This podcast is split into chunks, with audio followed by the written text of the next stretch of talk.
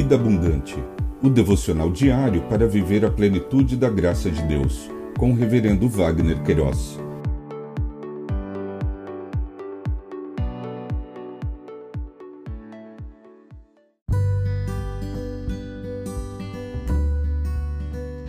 Olá!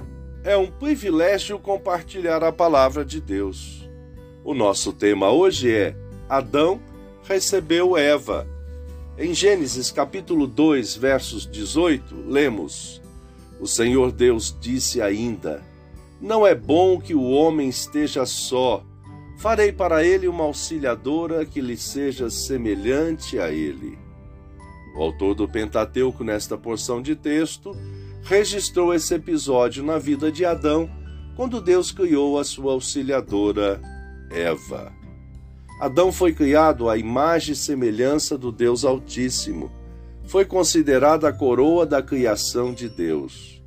Então o Senhor Deus formou o homem do pó da terra e lhe soprou nas narinas o fôlego de vida. E o Senhor e o homem se tornou um ser vivente. O Eterno deu atribuições específicas a Adão. O Senhor Deus tomou o homem e o colocou no jardim do Éden para o cultivar e o guardar. E o Senhor Deus ordenou ao homem: De toda árvore do jardim você pode comer livremente, mas da árvore do conhecimento do bem e do mal você não deve comer, porque no dia em que dela comer, você certamente morrerá.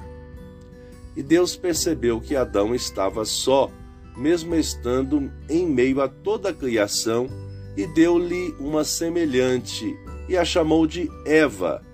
Então o Senhor Deus fez cair um pesado sono sobre o homem, e este adormeceu.